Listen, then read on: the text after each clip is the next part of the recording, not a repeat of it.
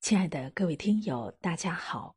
今天要为大家分享到的文章是俞敏洪，我一点也不同情你。一起来听。人生最大的悲剧，莫过于赢过了所有对手，却输给了时代。这是很多人给俞敏洪的评价，读来令人惋惜。可就在几天前，输给时代的俞敏洪以一种特殊的方式重归大众视野。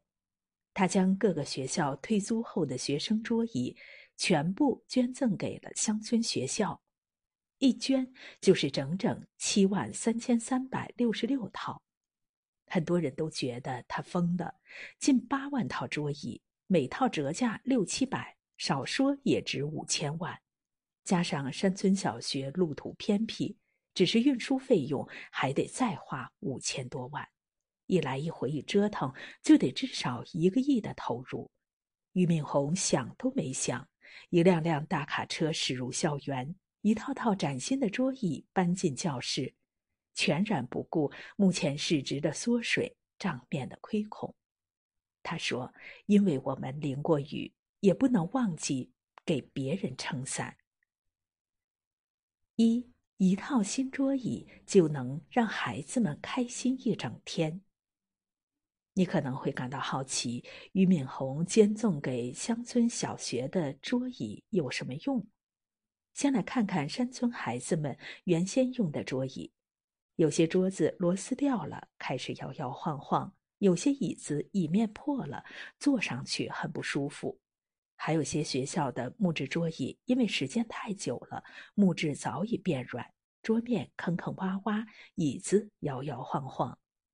更有不少孩子坐着不配套的桌椅，小小年纪每天弓背塌腰的上课做作业。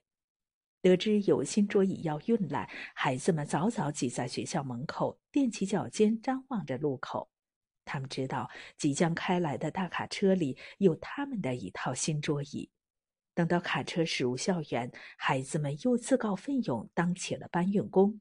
他们踮起脚接过司机师傅递下来的桌椅，又开心地将它们举过头顶，兴高采烈地跑进教室。新桌椅分为不同批次，运往河南平桥的宋湾小学的桌椅需要拆开才方便运输，带回学校后又得重新组装。负责组装的徐校长专门找了一间空教室，组装好了就让孩子们搬回去使用。时间一长，空教室的门口聚集了不少孩子，他们扒在门上，眼巴巴地问着校长：“校长，你怎么装的这么慢呢？校长，什么时候才轮到我们搬领啊？”不用想都知道，对孩子们来说，这是比过年穿新衣服还要高兴的事了。更不用担心会磕着头、闪着腰，他们终于可以像城里的孩子一样，坐着配套的桌椅，舒舒服服上完一整堂课了。二，为了新东方，俞敏洪苦战了大半辈子。很少有人知道这近八万套桌椅是怎么来的。二零二一年七月，双减政策出台后，教培行业不得不退出历史舞台，新东方的股价应声下跌，市值缩水近八成，关店的关店，清退的清退，光是教学点就退租了近一千五百个。俞敏洪曾在直播中坦言，这些教学点光是装修就花了六七十个亿。退租后还有违约金、押金，再加上学生学费的退费、员工、老师离职费，真的是巨大巨大的一笔钱。不用想都知道，处于这个节点的新东方到底有多缺钱。为了活命，新东方尝试去做业务转型，但前路漫漫，没人知道等待他们的究竟是什么。俞敏洪也做了最坏的打算。他在公司内部的高管会上说：“大不了尝试所有业务都失败了，新东方账上没钱了，我们喝顿大酒就散伙。”不用想都知道这句话背后有多少心酸。可即便在这个时候，俞敏洪还是做出了捐赠桌椅的决定，不为名，不为利，为的是让山村孩子有更好的学习环境。其实，在创办新东方前，俞敏洪也曾是个山村里的穷学生，父母都是农民，他从小就靠着干农活补贴家用。大学毕业后，他和女朋友租住在民房里。一个去培训学校打工，另一个给房东孩子做家教。等到真正鼓起勇气创办了公司，又差点把命搭进去。为了拓展业务，他卖命似的配合客户喝酒，喝倒在酒桌上被送往医院。为了保护好公司财产，他往返都随身带着钱。没想到被歹徒盯上，给他打了针大型的动物麻醉剂。差点没了命。作为第一代创业者，他吃过的苦、受过的难，远比我们想象的还要多。可好不容易熬过了一年又一年，稳住了一波又一波的学生，看着自己的公司做大做强，还上了市，一纸限令来袭，让已经年逾花甲、本该尽享晚年的他。不得在这个生死关头重新思考未来的生计，没有抱怨，没有愤怒，落魄时尽显格局，低谷处风度依旧。无论是进场还是退场，俞敏洪都做得够体面。三，人生最低处方见格局。危机之前，新东方有多牛呢？自1993年成立新东方以来，作为教培行业的领头羊，无论是培训课程、培训人数，还是学习中心的数量，新东方说第二，没人敢说第一。2006年，新东方在美国纽约证券交易所成功上市，成为中国首家在美国上市的教培机构，那是新东方的黄金时代。二零一三年，电影《中国合伙人》把俞敏洪的故事搬上荧幕，诉说新东方的创业史。员工人数也从最开始的寥寥数人，发展成为二零一二年的两万七千人。自成立以来，据不完全统计，超过两千万人次在新东方接受英语培训。很多人不知道的是，轰然倒塌之前。新东方已经是全球教育界的天花板，公司市值是教育界的首位，外界的评价也是好评如潮。但是，再庞大的企业也抵不上时代的一阵风。双减袭来，新东方市值跌了两千亿，俞敏洪一夜白头，这是他一辈子的心血呀。局势面前，即便辉煌如新东方，大佬如俞敏洪，也不得不低头。大多数巨型企业在危机转变之时，都避免不了一片狼藉，难堪收场。最近看到这样一个热搜：国民吼骗金嗓子宣布退市。巅峰时期，金嗓子的市值一度超过六十亿港元。没过多久，就请来巴西足球明星罗纳尔多来拍摄广告，撑着巨星的东风，金嗓子大火特火。但谁也想不到，几年之后，金嗓子市值不断缩水，下滑近七成，拖欠广告费用近五千两百万。创始人江佩珍也被列为失信被执行人，成为老赖。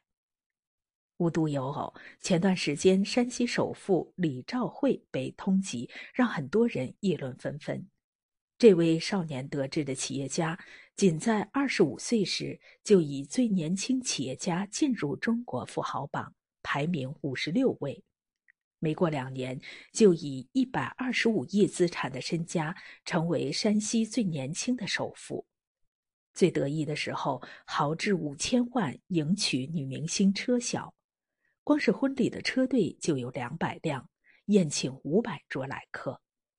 眼看他起高楼，眼看他宴宾客，眼看他楼塌了。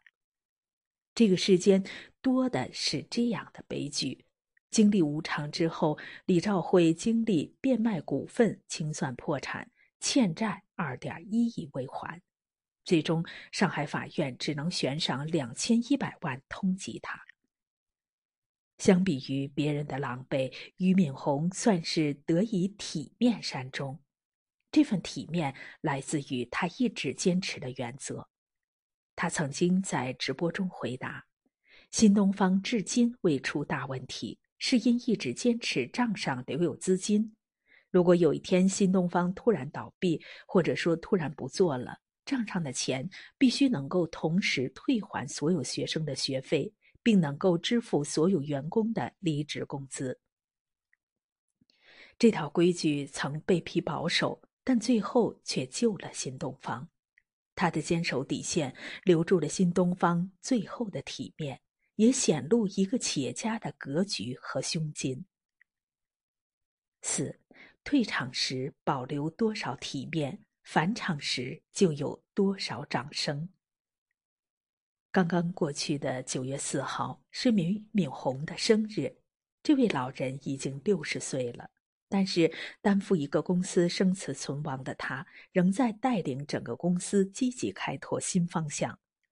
俞敏洪把远光瞄准了今年最火的直播，开始转型直播带货。未来计划成立一个大型的农业平台，他将带领几百位老师通过直播带货，帮助农产品销售，支持乡村经济振兴。这个转型令很多人都很愕然，并且唏嘘。曾经的一家教育巨头公司，将所有课桌送给了农民的孩子。转身又去支持农村经济，两个完全不相关的行业，却再次印证了一位企业家的初心。曾经他关心教育以及命运，如今他关心粮食以及富裕。他是从农民家庭出来的孩子，如今事业又回归农业，取之于民，用之于民，来自于民，留之于民。有的人活着是为了多数人更好的活，有的人活着别人就不能活，活着为了多数的人，人们自然把他抬举的很高、更高的地方。网上有人说：“怎么看待俞敏洪的转型？”有一句评价说的特别好：“退场时保留多少体面，返场时就有多少掌声。”我丝毫不怀疑俞敏洪的转型成功，因为一个人的结局早在他开始的时候已经写好。在俞敏洪身上，我看到了消失很久的中国人独有的大义和风度，哪怕经历最深的黑暗，仍要为别人撑起一盏星光。如果已经泰山压顶，那就掸一掸衣袖，洒脱退场。想起他曾经说过：“国家并非抽象，它是由一个个人所组成的共同体，是人民支撑的国家。只要每一个人都像个人的样子，国家必然会像个国家的样子。”是的，人活着必须得有一个人的样子，有最基本的体面、尊严、胸怀和气度。而人的一生中最光辉的一天，并非是功成名就的那天，而是从悲叹和绝望中产生对众生的悲悯，与勇敢直面人生挑战的那一天。所以，我不同情他，因为我信他还能再创辉煌。预祝他东山再起，相信俞敏洪下一个新东方已经在路上。